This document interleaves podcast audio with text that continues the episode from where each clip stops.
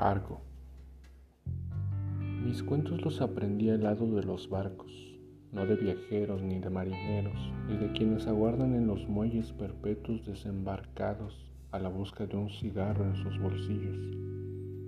Rostros de barcos pueblan mi vida, unos me miran con un solo ojo como el cíclope, inmóviles en el espejo del mar, otros avanzan como sonámbulos en peligro y a otros los arrebató el sueño del abismo. Maderas, garcias, velas y cadenas, en la fresca casita del jardín, entre chopos y eucaliptos, cerca del viejo molino de viento, cerca del estanque verde, con un solitario pez dorado, en la fresca casita con olor a mimbre, descubrí la brújula de un barco.